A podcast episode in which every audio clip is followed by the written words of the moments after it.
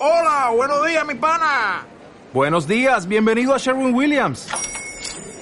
¡Ey! ¿Qué onda, compadre? ¿Qué onda? Ya tengo lista la pintura que ordenaste en el ProPlus app. Con más de 6.000 representantes en nuestras tiendas listos para atenderte en tu idioma y beneficios para contratistas que encontrarás en aliadopro.com. En Sherwin Williams somos el aliado del PRO.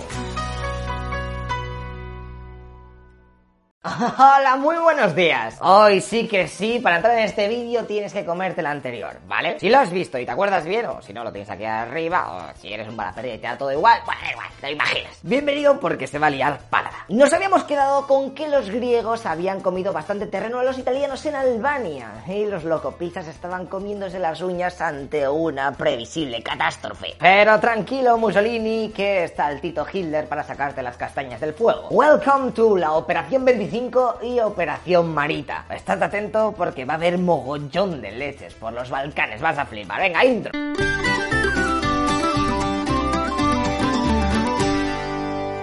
Ok, nos vamos a ir al 13 de diciembre de 1940. Hitler, viendo el jodido desastre que está haciendo Mussolini contra Grecia, manda a organizar la Operación Marita, o lo que es lo mismo, se van a tener que movilizar a parte de su ejército para invadir a Grecia. Perfecto, pues venga, eh, pero espera, que hay un pequeñito problema. Alemania está aquí y Grecia allá.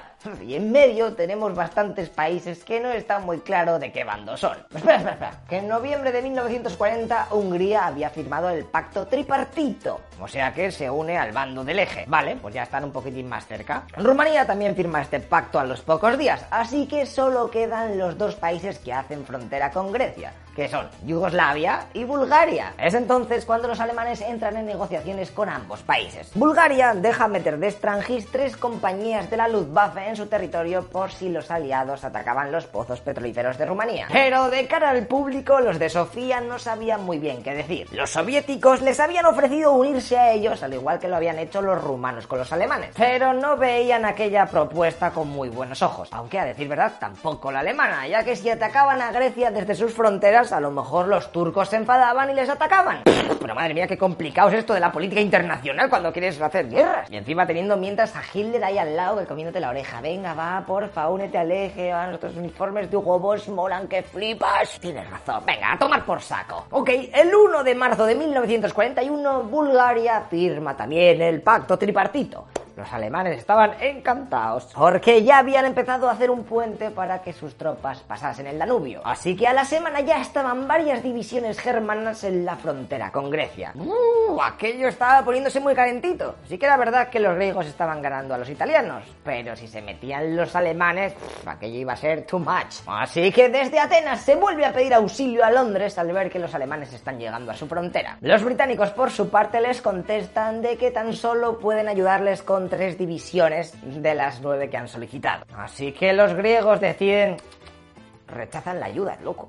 dicen, no, pues no me mandéis nada. Si no podéis la 9, no me mandéis nada. Y seguro que os preguntáis, ¿por qué, tío? Joder, son soldados gratis y estás muy jodido, no pierdes nada. ¿Qué más? Si no me llegan a 9, da igual, coge 3. O sea, está gratis, free. Pues esto tiene una fácil explicación. Porque en aquel momento Grecia no estaba en guerra con Alemania y si dejaba que su país se llenase de tropas británicas, aquello sería la excusa perfecta para que Hitler pudiese entrar a invadirles. Así que como los de Churchill no podían enviar una fuerza lo suficientemente consistente para que Hitler se lo tuviera que pensar dos veces porque, uy, hay mucha gente, Grecia a lo mejor se me complica un poco, pues los griegos decidieron, va, Vamos a jugárnosla. No nos queda, británicos, quedaos un poquito más padres. Vamos a ver si no pasa nada.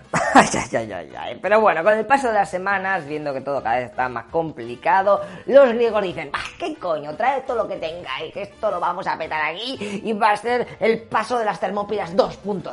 Eso sí, pese a dejar entrar a todos los británicos, los griegos intentaron llegar a un pacto con los alemanes, como el que les habían ofrecido el año anterior. En el anterior vídeo también, que te lo he dicho. Pero esta vez fueron los germanos quienes los rechazaron. Vale, pues espera porque ahora viene lo mejor. Yugoslavia, si veis el mapa, se ha quedado aislada.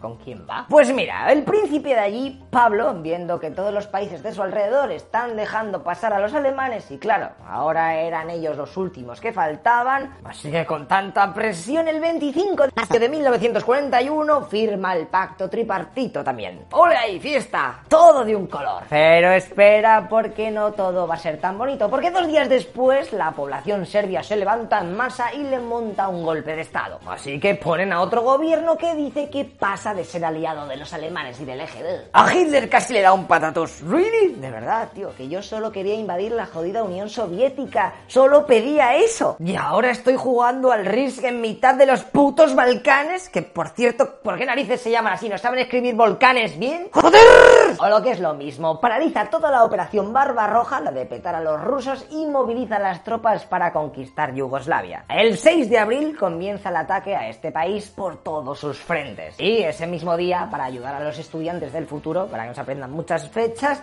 también los alemanes entran en el norte de Grecia. En Yugoslavia, la cosa para los del eje fue bastante rápida. En 11 días prácticamente lo habían pillado todo, así que siguieron bajando las unidades motorizadas para el sur y así apoyar a sus compañeros que habían entrado desde el este a Grecia. Y si habíamos dicho que el 6 de abril habían empezado la invasión a estos dos países, el 27 ya había caído Atenas. Que seguro que has tenido que ver mil veces las imágenes de soldados colocando la svástica en el Acrópolis, ¿no? Pues eso, los aliados viendo que no podían hacer frente a aquel ataque tan rápido que habían montado los alemanes y que la guerra estaba perdida al máximo, decidieron batirse en retirada. Entre el 24 y el 28 de abril, cerca de 43.000 soldados británicos, griegos, neozelandeses e incluso yugoslavos, que al final de tanto echar para abajo habían quedado, se habían quedado sin mapa y en Grecia, ¿qué hay aquí? Mar, madre. Pues fueron evacuados a Creta, la cual se convertiría en el último bastión de los aliados por la zona. Y fíjate tú por dónde, este es el reparto de Grecia que se hicieron los del eje. Como veis, los alemanes no fueron tontos y se quedaron con la capital, el norte y las fronteras con Turquía. Además de... ¡Uy!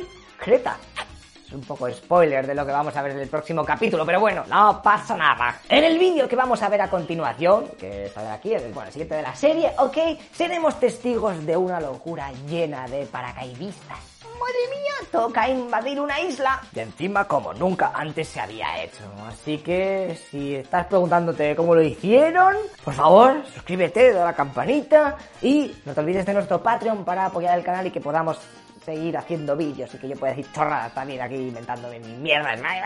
Pero al final aprendemos todo, ¿no? Venga. Venga, tíos, te dejo el link abajo, ¿ok? Hasta luego, loco Pixas.